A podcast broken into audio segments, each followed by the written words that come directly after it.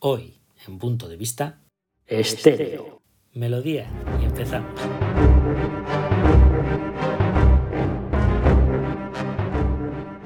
Hace unos días participé en un experimento social y cual rata de laboratorio viví unos momentos de angustia previa al comienzo de la sesión en la que participaba. El problema principal es que en esos minutos previos a dicha sesión, lo que sucedía en dicha app difícilmente podría calificarse sin caer en lo zafio. Los organizadores del evento, que yo he denominado como experimento social, fueron los descerebrados de Nordic Wire, Víctor y Guillem. Seguidlos, por favor, lo merecen. Que tenían por objetivo el sumar la mayor cantidad posible de oyentes o de participantes eh, a través de dicha app, porque esta app tiene una gran particularidad, que es que te paga por tener oyentes. Obviamente, si te paga por tener oyentes, os podéis imaginar lo que está pasando en dicha app. Hay de todo. Y cuando digo de todo, no es de todo de lo bueno.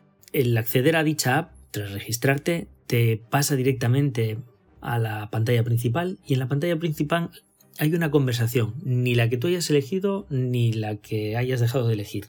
Una. Y cual dial de teléfono antiguo, vas pasando, haciendo swap a las, a las pantallas y te van apareciendo distintas conversaciones en las que te está indicando el número de participantes que hay en dicha conferencia o en dicha conversación. No es para mí. Lo siento, pero no es para mí.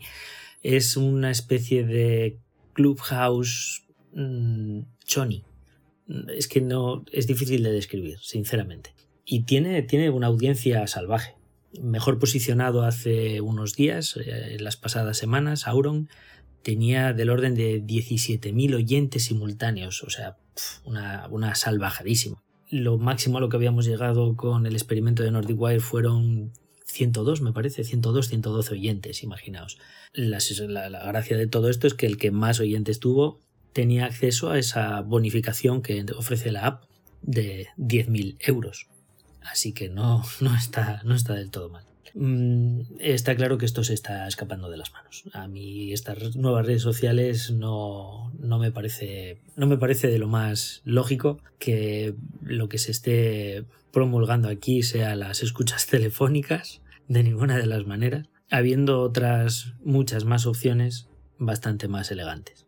Ahí la tenéis, disfrutadla si os apetece, yo la he desinstalado. Chao.